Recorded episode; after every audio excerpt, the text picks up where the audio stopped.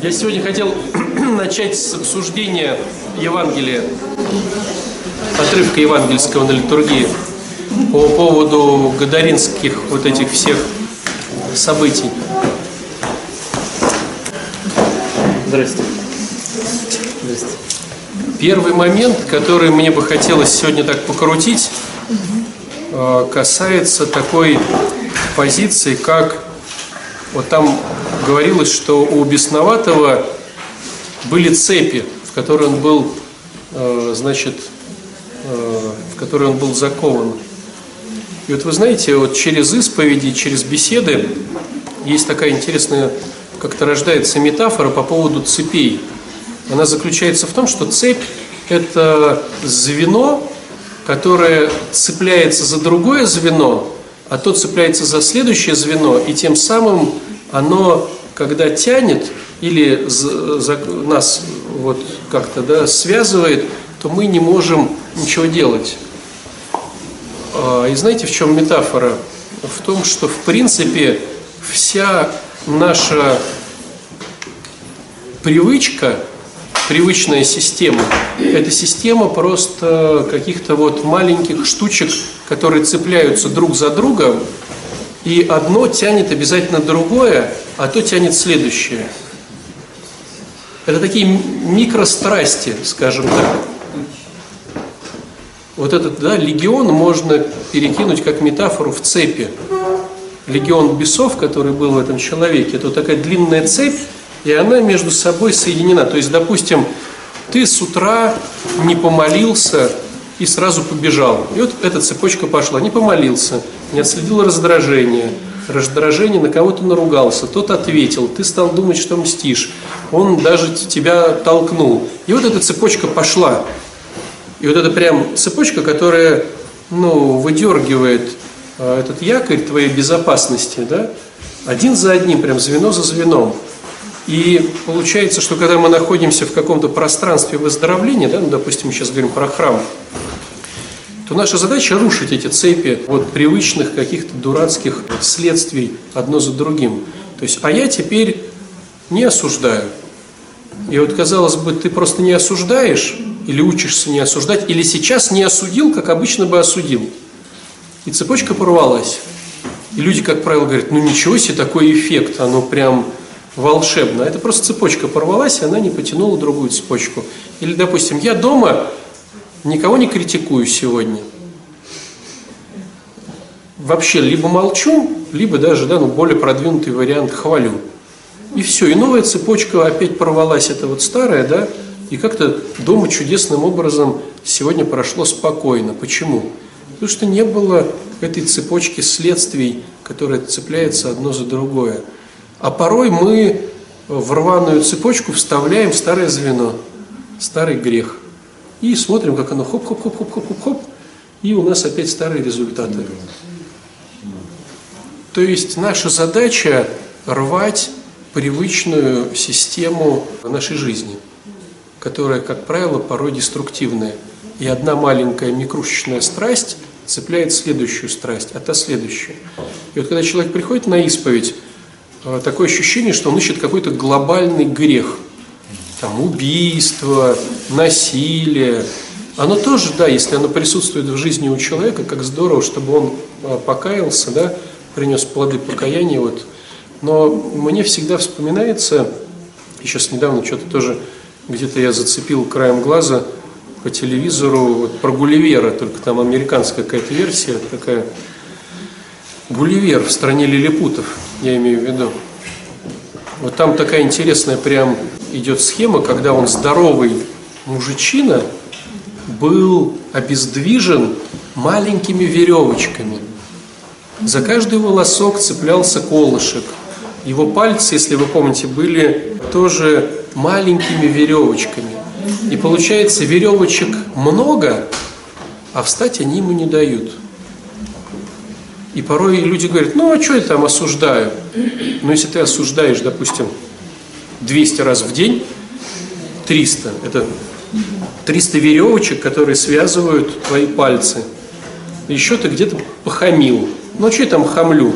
Да, если так посмотреть на видео, да ты везде хамишь. Да, за рулем, выходишь, уходишь, не тактичность твоя, как ты берешь, как ты отдаешь, сдачу, мелочь, там, как все это происходит. И представляете, вот они вроде бы не глобальные, то есть его даже на исповеди как-то стыдно называть. Но так как у тебя этот грех в цепочке, прям в целой, то ты так связан этой малюсенькой ерундой, что по большому счету ну, ты ничем не отличаешься от человека, которого придавило по ребрикам большого греха, но одного. Да, он лежит, придавленный вот этим булыжником там, убийства. И он встать реально вот, ну, не понимает как. А есть люди, которые говорят, я же не убивал, ну, может, видели, да, или на себе вспоминаете. Да я никого не убивал, вроде ничего особо не воровал. Вот, особо не воровал, особо не убивал. Да? Как другие еще да, такое сравнение с другими идет. А смотришь на человека, он не может никак двигаться э, в своей жизни, потому что вот просто, как Гулливер в стране лилипутов, весь порабощен. И вот эта вот тема с цепочкой, мне как-то понравилась она, что мы же действительно рвем их в храме, рвем эти цепи, но если потом возвращаемся к старому греху, у нас и весь букет – и мы вроде уже забыли про него, а он весь будет. Потому что еще одно звено опять вставили в эту цепь. Одно такое рассуждение, да? Еще у меня было рассуждение сегодня по поводу такой явной кальки на созависимость. Ну, то есть эти жители Гадары, почему они, в принципе, испугались? Потому что у них была выгодная жизнь, которая калечила эта выгодная жизнь этого беднягу, да, но зато они выигрывали как-то. И вдруг они понимают, что сейчас приход честности в их жизнь, приход святости, приход чего-то, оно изменит всю э, ситуацию. им будет невыгодно грешить, ну, допустим, да, то есть свинина же запрещена была на Востоке, причем некоторые авторы говорят, вот с, там и иудеи только были, и другие, может быть, язычники ели. На самом деле весь Восток не ест свинину, и мусульмане там ее не едят. Ну, если вы видели, то есть это не только иудейская придумка была не есть свинину, вот, а те прям стадами выращивают. И получается вот в нашей жизни, а, то есть я к тому, что если этих гадаринцев спросить, они, наверное, не поймут, что они что-то делают плохо – и как созависимый человек, он думает, что он делает хорошо, он спасает, но на самом деле он преследует свою выгоду. И как только кто-то начинает выздоравливать по-настоящему, у созависимого просто не то что инфаркты, инсульты, но там манипуляций вообще миллиард, потому что рядом со мной кто-то начинает выздоравливать. И Тут еще как-то мягко в Евангелии сказано, ну, сказали, не приходи к нам, Христос, иди отсюда. А ведь в жизни, вы же знаете, могут и побить за то, что ты выздоравливаешь лучше, чем он. И поколотить, или что-то еще. Но даже я скажу больше. В жизни созависимый отстреливает утку аж на подлете. Ты только решил начать что-то делать конструктивно. И это же будет понимать что? Что меня обличают, раз. Человек может вырасти, а я буду на его фоне казаться хуже, два. А если теперь э, я не смогу своими манипуляциями высаживать на чувство вины, потому что ничего не предъявишь. Как вот раньше можно было предъявить и сказать, там, да ты сам дурак или ты сама дура, посмотри на себя. А здесь бах, уже такую коронку, а человек хорошо выглядит что ты предъявишь ему? И получается весь этот домик, баланс, деструктивный, но все же баланс, он начинает рушиться. И вот мне кажется, что в этой истории ребята тоже поняли, что сейчас баланс их города Гадары будет разрушен. Там как говорится в Евангелии, что они увидели, что он сидит одетый, да, и нормально разговаривает внятно. То есть понимание, что что-то произошло, и с ними сейчас что-то может произойти. Им наплевать совершенно на этого бедолагу, который сейчас выздоровел.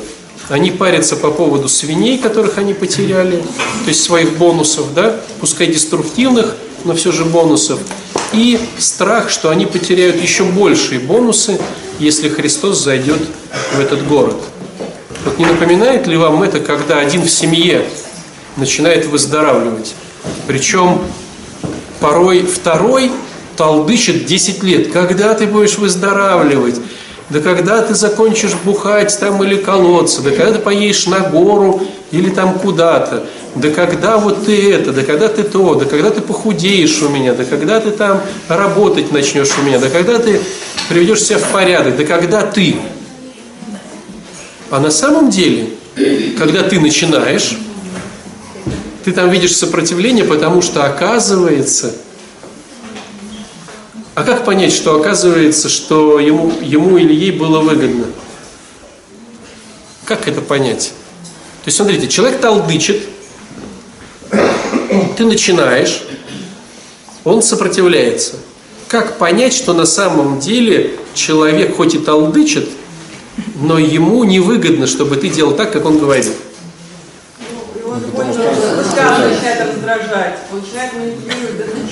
А вот до этого, как понять, даже если ты не начинаешь делать действия, то человек говорит, давай выздоравливай, давай выздоравливай, давай выздоравливай. А ты еще не начал выздоравливать, допустим. Но как понять, что на самом деле человеку не нужно, чтобы ты выздоравливал? Нет, как понять, что это все разговоры для бедных? Как понять, что на самом деле человек не преследует цель, чтобы ты выздоравливал? А как понять? Как понять? Смотрите, если он с тобой находится больше полугода, и сколько бы он ни говорил о том, что я тебя брошу, да когда что-то, это говорит о том, что есть баланс, и у него есть какие-то бонусы, даже если ты не выздоравливаешь в его голове, но он находится с тобой, это говорит о том, что он имеет какие-то бонусы твоего вот такого вот существования. И если мы говорим про мужчин, то у них вообще не вмонтирован блок ожидания, Мужчина не умеет ожидать. Если он тебя принимает такую, какая ты есть, неважно, что он говорит, он принимает. Он не может, как женщина, ожидать. У женщин вмонтирован в блок ожидать, когда же ты пойдешь. Но все дело в том, что если она не ставит тебе четких границ и не уходит от тебя тоже, это говорит о том, что на самом деле в глубине души у вас баланс. Просто надо к чему-то придраться. Мы же как общаемся? Смотрите, мы общаемся через призму осуждений кого-то. И вот когда даешь задание, попробуй не осуждать. Человек приходит и говорит, я вот сижу как дурак на работе, мне даже сказать-то нечего. О чем мне говорить? Эти там про Путина, про погоду, про начальство. Ну, сплошная идет оценка, сплошная оценка. Нету такого. Вы знаете, друзья, я был вчера на фитнесе, мне так понравилось, мои мышцы так классно болят. Ну, про себя никто не умеет.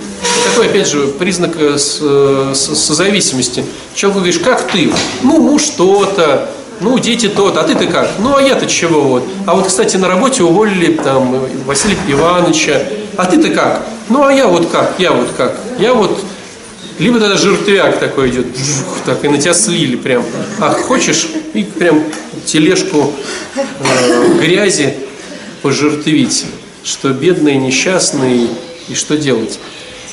То есть я к чему хочу сказать? Что я к тому, что если человек, который находится рядом с тобой, недоволен тобой, об этом говорит, но не уходит от тебя – это говорит о том, что на самом деле 99% когда ты будешь делать то, что он говорит, ему не понравится. Потому что на самом деле его все устраивает. Вот такая вот интересная штука. Вопрос, что ж тогда делать-то? То есть он тебя долбит, там, я не знаю, делай то-то, делай то-то, делай то-то. С одной стороны, он долбит, да? И ты думаешь, ну вот сейчас начну делать, вдруг будет меньше долбить. Но я не слышал еще ни разу. Ну, у меня опыт такой есть. Я не слышал ни разу, когда приходит муж и начинает сжать мне руку, что его жена услышала. И говорит, я благодарен храму, вам, батюшка, программе, что моя жена выздоравливает. Я такого ни разу не слышал. Это очередное в епархию, что, что вы сделали с моей женой, она меня не слушается теперь. Теперь, когда я ее избиваю ногами, она мне дает сдачи. Что вы сделали с ней? Ну, то есть вот так, к сожалению. С другой стороны, дальше продолжать не выздоравливать тоже не вариант. Что делать, как думаете? Ваш домашний вами недоволен. Что делать? Что делать-то?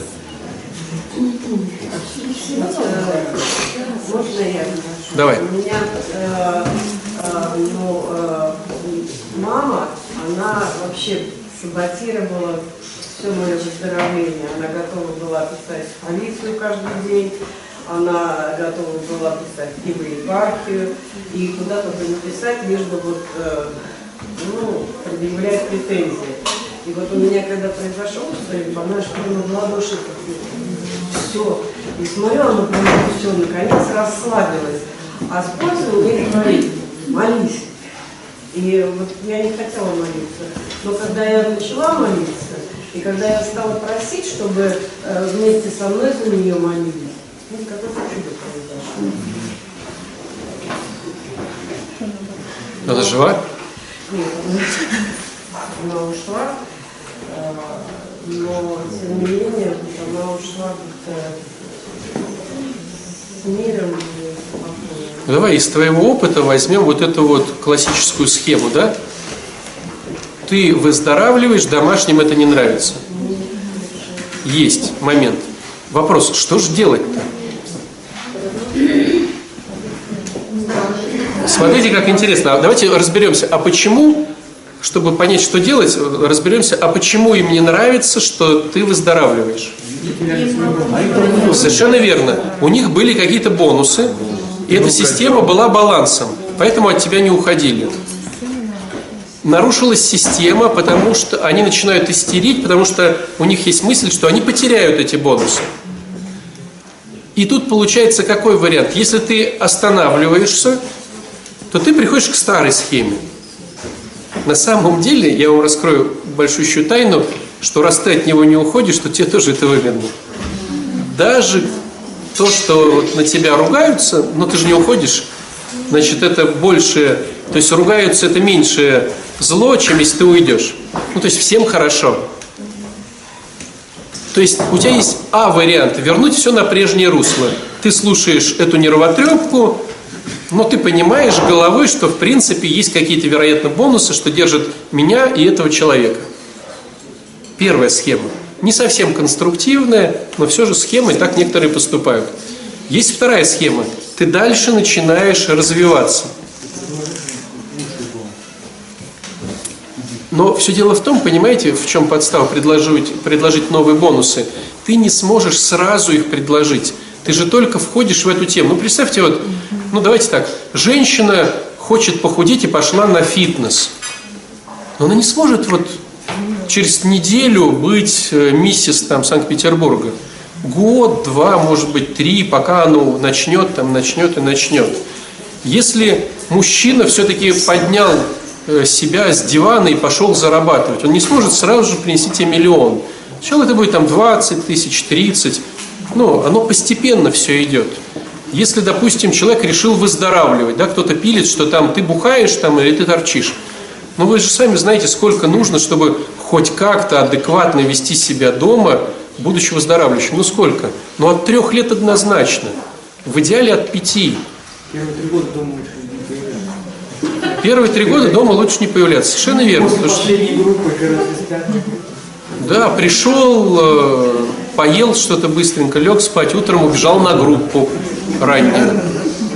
Потому что три года ты, ну вот вообще международный стандарт, это пять лет ты абстинент. Пять лет абстиненции, Вот, допустим, америкосы, у них даже юридически. То есть, если ты в течение пяти лет, имея справку, что ты был в реабилитационном центре, продашь, купишь, что-то подпишешь, ты имеешь право на апелляцию, потому что ты недееспособный. Пять лет абстиненции. Пять лет. Не три, а пять? Пять. Международная практика юридическая. А у нас уже через там три месяца абстиненции нет, понимаете? И чего? Но берем, как уж чтобы не рубить с плеча, три года.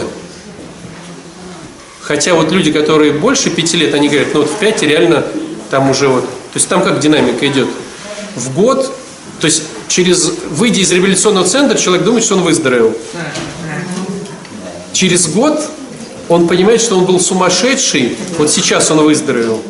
Через два он думает, что он год назад был сумасшедшим, вот сейчас он, через три он понимает, что он вообще ничего не понимает, что он реально сумасшедший. И он дотягивает до пяти лет, а там как-то оно полегче. То есть пять лет уже как-то я так более-менее, там уже ну, нет таких колебаний. Вот. К чему весь разговор? К тому, чтобы человек перестал до тебя докапываться – нужно либо, чтобы он исчез из твоей жизни, ну, представьте, если он профессиональный докапщик, вот, либо, чтобы он увидел такие бонусы от, от твоего нового поведения, чтобы он понимал, что это на, намного выгоднее. Но эти бонусы не получишь сразу. Ну, то есть это все равно динамика даже не года. Это раз. А второй момент – вы же знаете людей, которым все хорошо, а у них такая манера постоянно докапываться. То есть где гарантия, что ты, выздоравливая через его эти пинки, сделаешь так, чтобы он перестал докапываться? Даже я больше могу сказать. Давайте возьмем две прекраснейшие системы, которые постоянно долбят о том, чтобы не докапываться, не осуждать, нести свою сторону улицы и всякое такое. Церковь. Суперсистема, которая 2000 лет, и уже 2000 лет назад был лозунг «Не осуждай». Не суди, да не судим будешь, и всякое такое бревно там в глазу. Ну, пропитано все в Евангелии, займись собой. И что мы видим в храмах? Людей, которые не осуждают, мне кажется, в храмах даже больше осуждают. Мне так кажется, порой общаешься с людьми неверующими, думаешь, надо же, какой здоровый человек. Приходишь в храм, думаешь, надо же, сколько больных. Вот. Или возьмите теперь вторая система, которая тоже постоянно говорит о том, что мести свою сторону улицы. 12-шаговая программа. Что, мы на группах не видим, как люди осуждают, оценивают, смотрят, кто с кем спит, кто на какой-то приехал в машине, кто как одет – воруют эти мобильные телефоны, когда в туалет пошел из сумочки. Ну, там это есть то же самое. То есть о чем это говорит? Что даже если твой супруг или супруга стали верующими храмовыми людьми или пошли на группы, это не обеспечит твою безопасность от долбежки, что ты плохой. Вот у Юли хороший вариант получился. Ну, мама выздоровела до конца на небесах. Вот долбежки нету. Но ведь мы же не будем желать да, всем Юлину схему. Когда ж ты помрешь, да? Мы же так не будем говорить. А в чем, в чем мое вот это все имеет подвох-то? То есть вроде я правильно же говорю, да, правду, а в чем я не прав? В том, что вся эта схема построена в выздоровлении для него или для нее. Меня он долбит, и я пойду, чтобы он меня не долбал. Вот всегда, когда ты выздоравливаешь ради кого-то, это не работает. Никогда не работает. У тебя нет ресурсов, чтобы повлиять на эмоциональный фон другого человека. То есть вот мы так почему-то считаем, то ли с детства, то ли так общество, я не знаю, но нам кажется, что мы можем кого-то обидеть, мы можем кого-то расстроить, мы можем кого-то унизить, мы можем кого-то толкнуть. Но обидеть, расстроить, унизить, все, что связано с эмоциональным фоном, у нас нету никаких власти инструментов кого-то эмоционально сдвинуть с его точки, без его желания. Вот он захотел обидеться, да ты хоть вот прям пляши и деньги ему давай, и корми вкусняшками, все равно обидится. Захотел обрадоваться, ты можешь ничего не делать, уехать от него, он обрадовался все равно. То есть нам недоступна эмоциональная сфера других людей. Хотя мы так считаем. Они сами выбирают, обидеться им или порадоваться, расстроиться или опечалиться, или быть там в смехе, или в любви, или в чем-то еще. Я рисовал эти схемы 20 раз, не буду к ним обращаться, просто ну, не показывая всю систему психосоматической вот этой цепочки, я могу просто сказать, ну, да, другую лекцию посвятим этому. Ты не имеешь власти над эмоциями другого человека. Поэтому, если он тебя долбит, и ты расстраиваешься, не ты расстраиваешься, потому что он тебя долбит, ты просто расстраиваешься, потому что тебе это выгодно. Ну, переворачиваем, да? Нет, говорят такие слова, конечно, ты обижаешься. Почему? Нет, ты можешь не обидеться. Ты можешь обидеться, можешь не обидеться. Я, я обижаюсь. Потому что тебе выгодно обидеться. Ну, не знаешь, мне так выгодно. Мне неприятно это, меня это задевает. задевает Тебе не может это задеть. Вот представь, вот есть волшебная такая чудесная информация. Представляешь, тебе не может это задеть. Да, а значит что? Ну, я не вижу, я не вижу. Но это не значит, что ее нет. Я тебе покажу самую глобальную выгоду, которая есть и почему у нас это происходит. Мы все всегда и во всем, это, это ну скажем так, грань, одна из граней первородного греха. Мы все всегда автоматически находимся в позиции жертвы. Всегда. Мы всегда находимся в позиции жертвы. Автоматически. Либо мы преследуем, либо мы терпим, либо мы спасаем.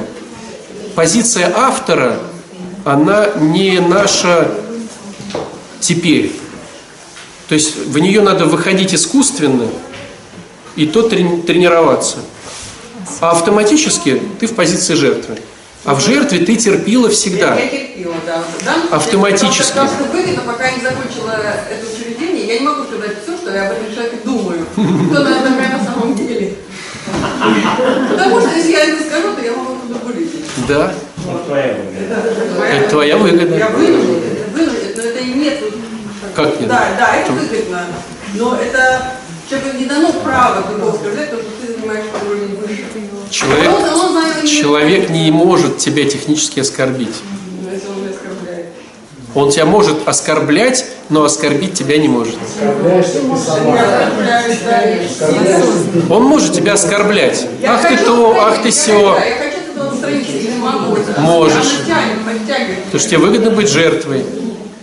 Ну давай рассмотрим. Давайте немножечко окунемся в эту. Смотрите, если я понимаю, что он это делает для меня, потому что он обалденный мужик, и вот вообще это такая методика, и он вообще по поводу меня.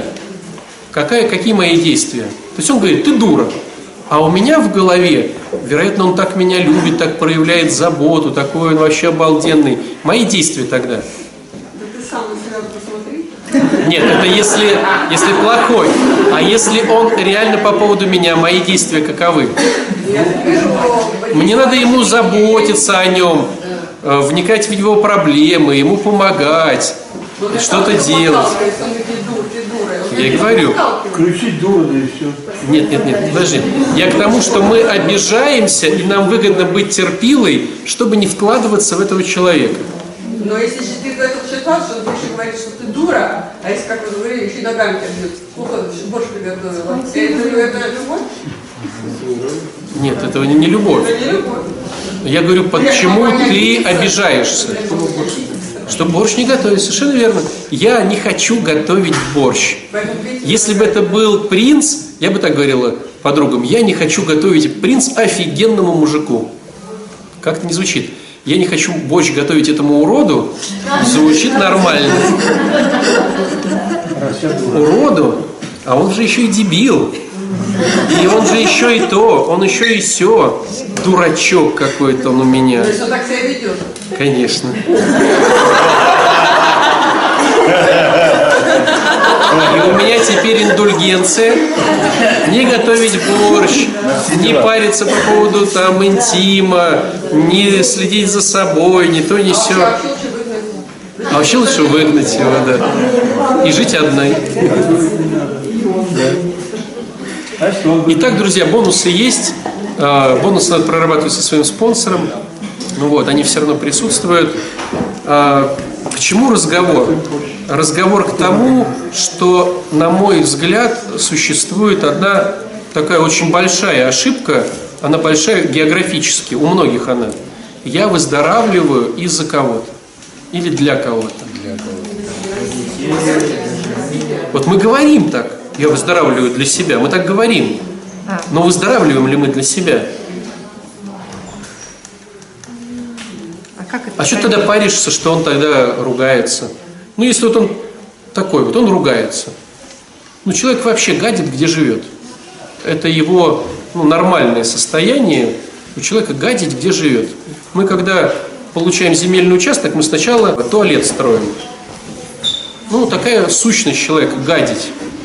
Ты выбрала себе не кошку, которая, кстати, тоже гадит, не собаку, которую... Ты взял человека, он гадит больше всех. И собак, и кошек вместе. И ты удивляешься, что он так себя ведет. Потому что гаденыш сам по себе, да? Да, человек А гаденыш,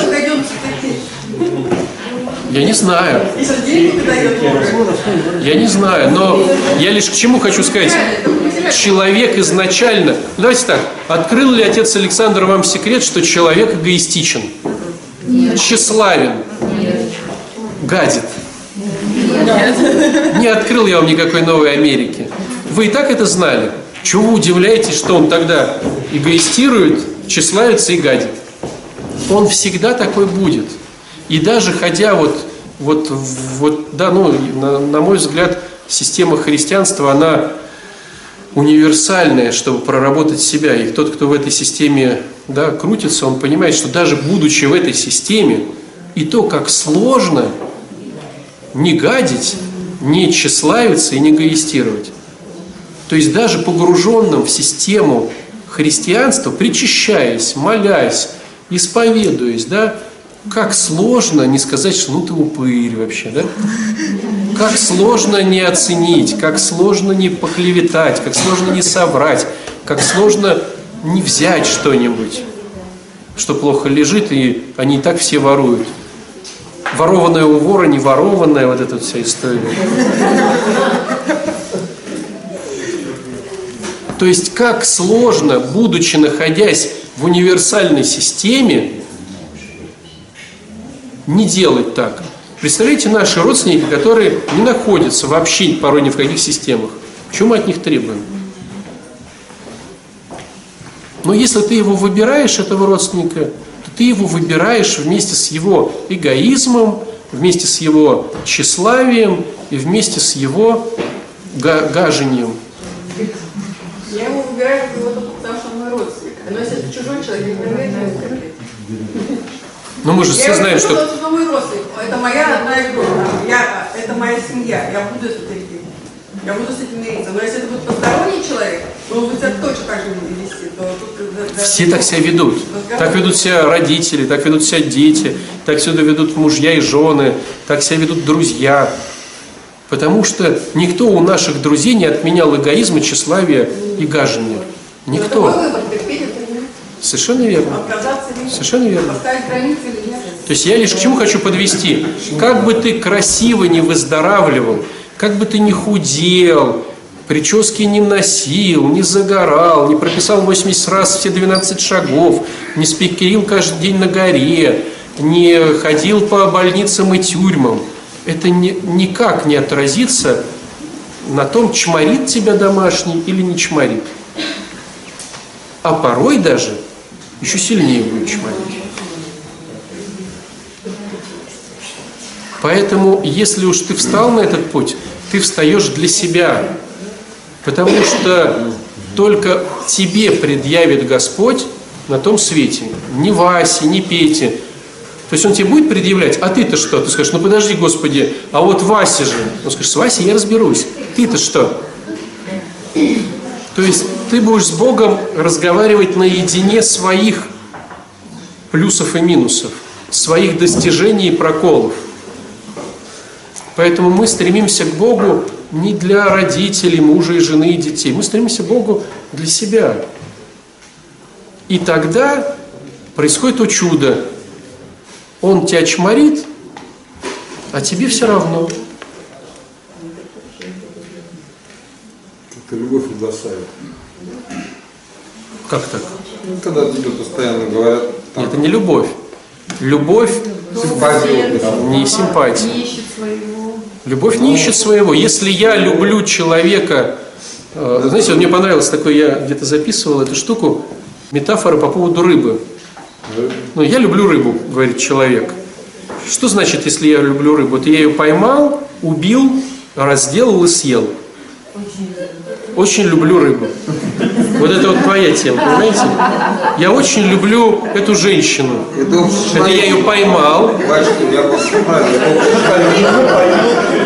напоил. Нет, ты говоришь, рыба оказалась тухлой, допустим. Я ее выкинул, говорю, фу, не люблю ее.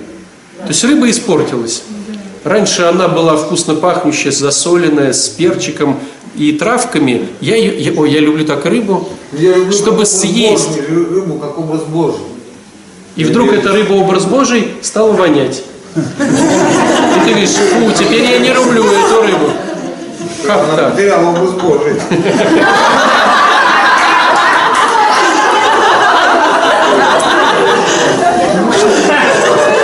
Нету аргумента.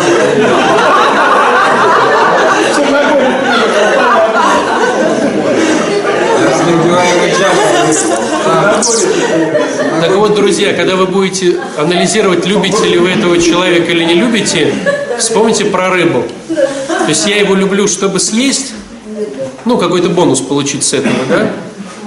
Или я его люблю, а ведь по-настоящему а христианско любящий, что он сделает? Он ее отпустит на волю и подкормит еще.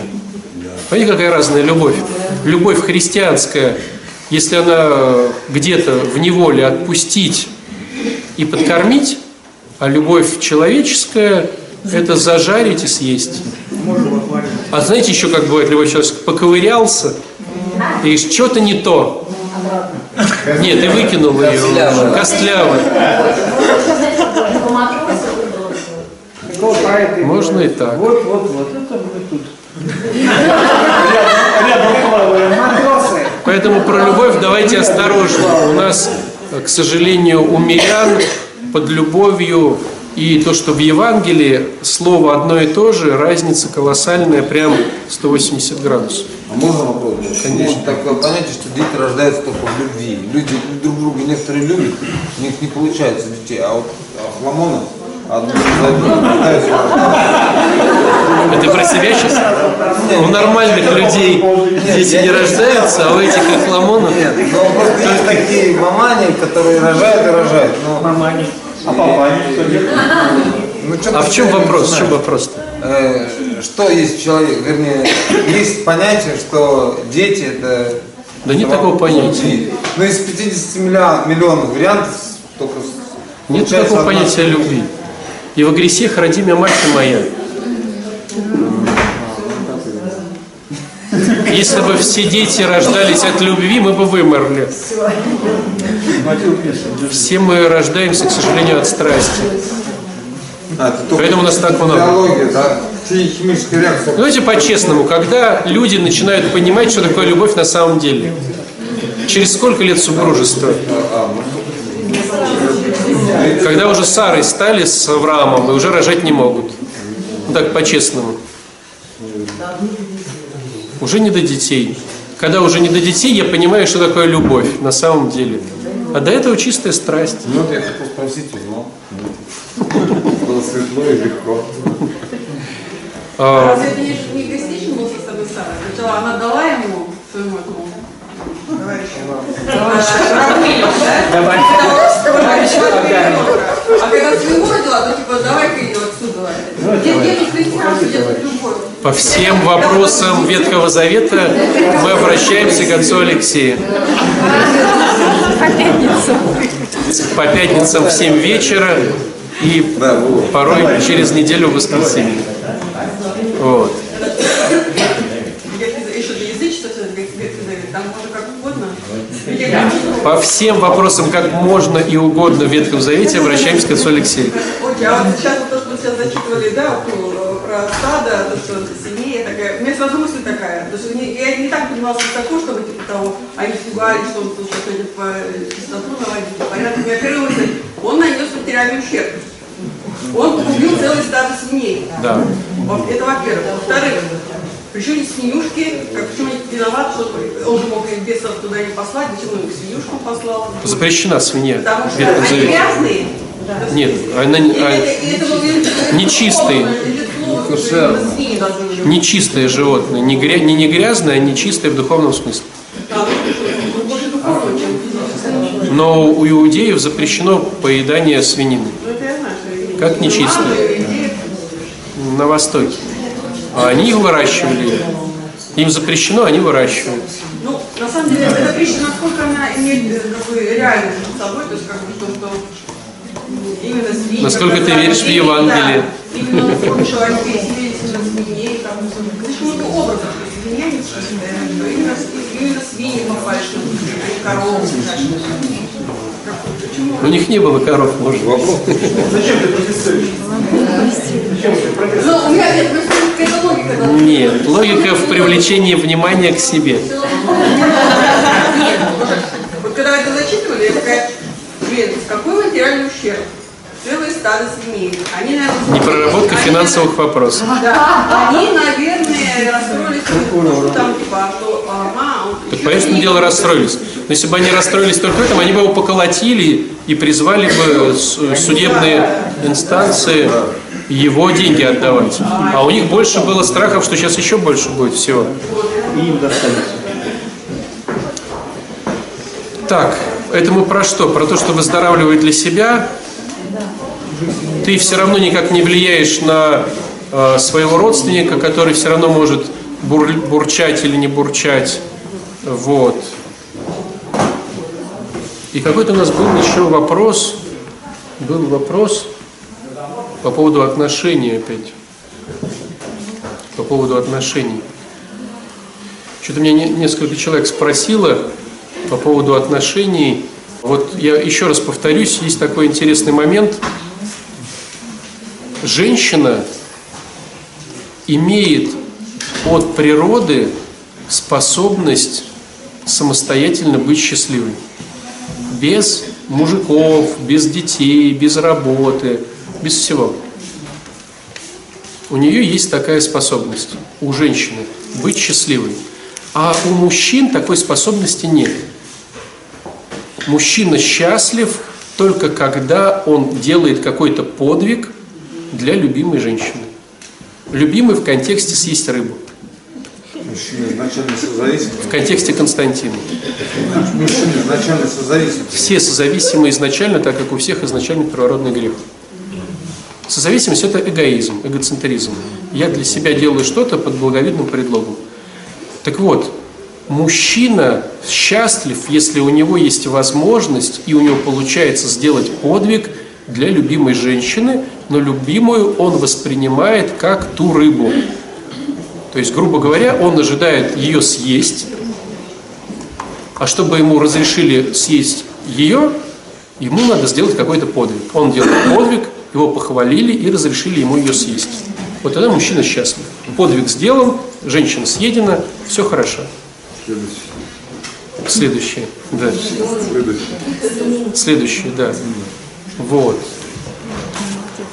А вот у женщины, у нее так Богом э, интересно сделано, что женщина имеет много талантов, она может на свою сторону переманивать в религиозном смысле мужчину, она может его убалтывать и уговаривать своим инструментом пила тупая. Вот. Ну, то есть она многое может что делать. Но очень важно, и вот сейчас для нас, да, для нашего контекста разговора, женщина имеет возможность быть счастливой сама.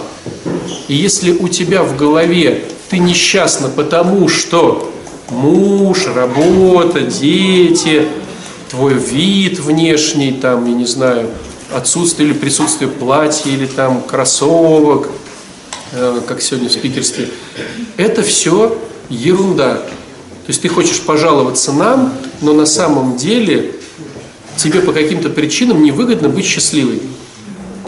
Но ты счастливый можешь быть самостоятельно. Это очень важно. Так вот, мужчины вьются вокруг счастливых женщин. Почему? Потому что они сами-то счастливыми стать не могут. И они хотят это счастье взять у того, кто может. Понимаете, в чем логика? И поэтому мужчина ухаживает за женщиной. Это вмонтировано в нас. Мужчина не может быть счастливым. Он счастлив, взяв этот кусочек счастья от женщины. То же самое, как с, рож... с родами. Мужчина не может родить себе ребенка. Не может. Так Богом установлено. А женщина может. Поэтому мужчина ухаживает за женщиной, чтобы она родила ему ребенка. Понимаете? И то же самое со счастьем. Я ухаживаю за ней, чтобы взять от нее счастье. А если женщина несчастная, мужчине она неинтересна, она бесплодная. Понимаете? А счастье – это не как ты одет, как ты э, финансово подкован, какое у тебя образование или работа, прописка. Счастье мужчина нюхает в глазах женщины. То есть, вот он сразу видит, счастливая женщина или несчастливая. Согласитесь, можно быть счастливой и бедно одетой. Можно быть счастливой и без прически, с грязными волосами. Можно же быть счастливой? Проснулась такая, хайр в разные стороны. И счастливая. Понимаете? Можно быть счастливой во всех ипостасях. Можно быть счастливым. Так вот, девчонки, мужчина нюхает счастливость. И я вам больше могу сказать, и женщины нюхают счастливых мужиков. Вот если сейчас бы зашел такой, знаете, котяра такой, зашел. Сразу понятно, что он счастливый. А почему он счастливый? Потому что у него все нормально с женщинами. Потому что они дают ему счастье. То есть, ну, мужчина это луна, которая отражает счастье женщины. Вот так интересно. То есть сам мужчина не может быть солнцем в этом образе, ну, в этой метафоре. Он не может сам рожать, ничего рожать не может. И я больше могу сказать, даже все великие подвиги были сделаны, чтобы... Да, да, войны, захваты, изобретения. Если женщины рядом нету, то неинтересно эти подвиги делать. То есть мужчина такой Дон Кихот, который борется с ветряными мельницами, чтобы показать свою крутость кому? Женщине. У них тоже есть свои женщины.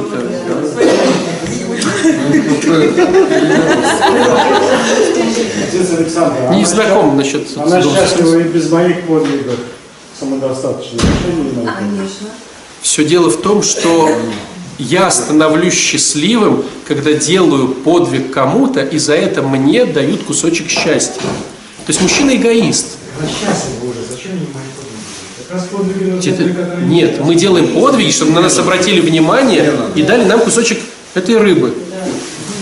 О, какой ты молодец, нас съешь кусочек рыбы. А сам, о, самого рыбы нету. То есть мы делаем подвиги не чтобы ее осчастливить, а чтобы отнять кусочек счастья. Вопрос ей зачем, я, насколько я услышал, да? То есть, да. Ей зачем ты? Зачем ей? Ну зачем? Реально не зачем балуется. Ну так и быть. Да, правда. Она же понимает, что просто она, ну тут тоже надо отдать должное Господу, что женщина не может оказывать себе безопасность. И она понимает, что она-то счастлива, но ей нужно это счастье как-то вот в кулечек, под кроватку, чтобы никто не своровал. А кто будет ходить часовым? Ну хорошо, ходи часовым. А можно я? А другой, а можно я? А можно я? И она выбрала самого достойного, который как часовой охраняет ее счастье. И приумножает еще. То есть мужчина-то должен еще в дом теперь носить. Вот, попробуй не принеси. То есть теперь ты становишься рабом этой женщины, которая требует, чтобы ее счастье пополнялось твоими какими-то... Спаси Господи, ты поэтому и не женат. Вот. А то давай носи сокровища. На жизнь не надо. Это правда. Давал им не жениться, правда? Да. Хорошо, это мы рассмотрели. Знаете, еще какой момент тоже хотел проговорить, очень важный. Вот у нас, когда мы сталкиваемся с употреблением вещества э, в жизни, у нас почему негатив, как правило? Ну, есть и позитив, да, у людей, что они стали веселее, там, щедрее, да? То есть кто-то спаивает, потому что щедрее люди становятся, чтобы подписали там что-то, да? Кто-то пьет, употребляет, чтобы веселье было, да? Кто-то пьет употребляет, чтобы горе заглушить, да? А когда нам не нравится употребление там, других людей или себя, то, как правило, это какие-то потери.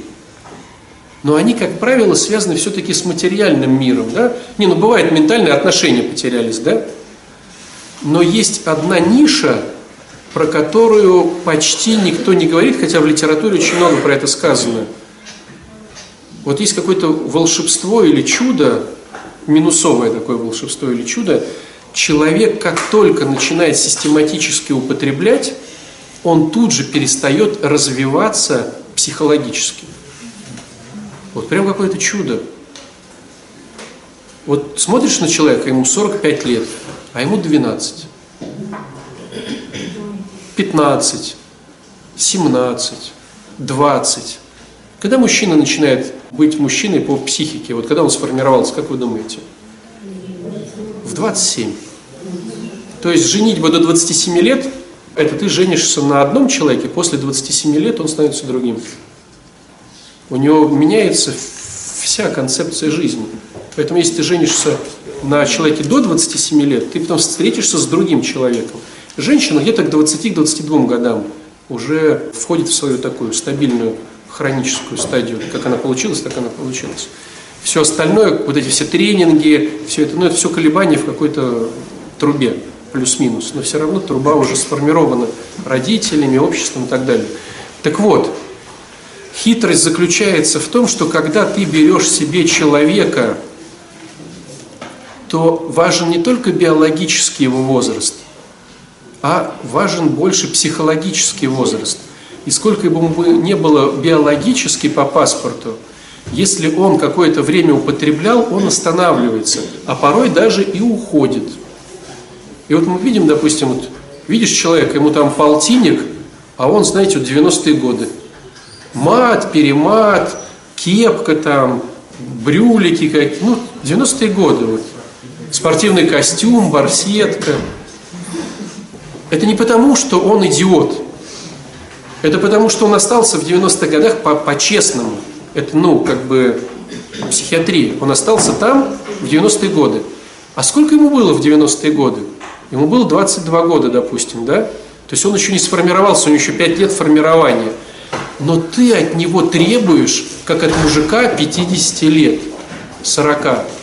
Да не может он технически со своими 40-50 годами воспринимать этот мир и относиться к тебе и так далее, и так далее, если ему в голове 20. Что в 20 лет? Девчонки, гульбание, какой там построю дом, рожу сына, там, выращу елку, там, какой в 20 лет? Нету этого. Очень важно, чтобы ты обращал внимание при начале отношений на психологический возраст. И когда ты уже в процессе, раз ты уже женился, там замуж вышел и так далее, и так далее, не требуя от человека то, чего он не может тебе дать чисто физиологически. Но невозможно мальчику в 15 лет говорить о том, что он не кормит семью. Не кормит он ее. Он будет обижаться на тебя, злиться, раздражаться. Ему нужна свобода, путешествия, какие-то вот приключения на свою задницу. Ты ему говоришь, тебе 40 лет, какие приключения? Какие ты ходишь ночью по крышам с, с, с какими-то своими друзьями, такими же дебилами? Тебе 40 лет, посмотри, какая крыша. Да, сейчас начнем уже. Он говорит, а что тут такого? Или когда он всю зарплату в Макдональдсе проедает. Но я просто слышу все эти истории каждый раз на исповеди. Человек в 40 лет проедает всю зарплату в Макдональдсе, у него там двое детей. Сам еще ребенок.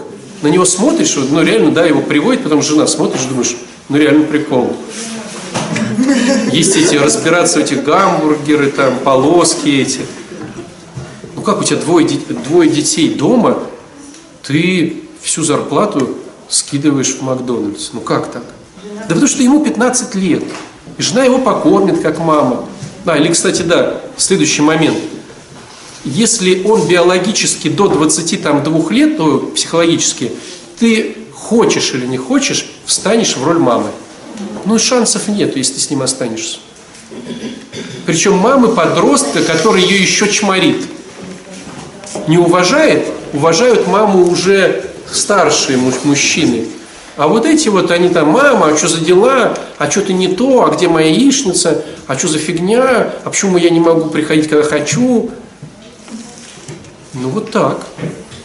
И вот это, кстати, вот э, ни в сообществе, ни в разговорах не отражается внимание, что вещество тормозит психологическое развитие личности. Мне кажется, это даже большее, чем оно там ему болячки дает, потому что полная несостыковка. Даже если ты это знаешь, все ты видишь перед собой волосатого, там, 40-50-летнего человека, и к нему так относишься, хоть ты знаешь, что ему 12. Но не состыковка. Поэтому уж не говоря о том, чтобы он родил ребенка, там его воспитывал, пеленки вовремя принимал. Знаете, как будет? Он сидит с друзьями, друг, блин, неделю назад я же уехал из дома, а там же ребенок голодный. Пацаны, что делать? Не, ребза, ребза, что делать? Это будет вот так вот. У 40-летнего. Понимаете? То есть, если ты так, вот, ну, нельзя это все. Ну, он может с коляской поехать, заговорить по телефону, коляску оставить. Он старший брат. Он может наплодить 20 э, детей, но от этого его психология не изменится. Только после 27 он сформировался, и то где-то до 40, вот с 27 он как-то вот мотореет, превращаясь в камень. Так что, друзья мои, все намного интересней, чем вы думаете. Грустно, если мы в своей голове зависим от них. А если мы понимаем, что мы зависим только от себя и от Бога, ничего грустить-то, тем более женщинам. Это нам надо грустить, что нам вот хочется рыбы съесть, для этого надо на ветряную мельницу побежать. А у вас там ферма это с рыбой, рыбная ферма. Вам-то что грустить? Вам хорошо. Вас Господь хоть и вторыми сделал, но зато подстраховал, будьте нате. Иначе мы бы вас всех бы выбили с этой планеты. А вы все рожаете нам. Детей рожаете, счастье рожаете, подвиги рожаете. От вас не избавиться.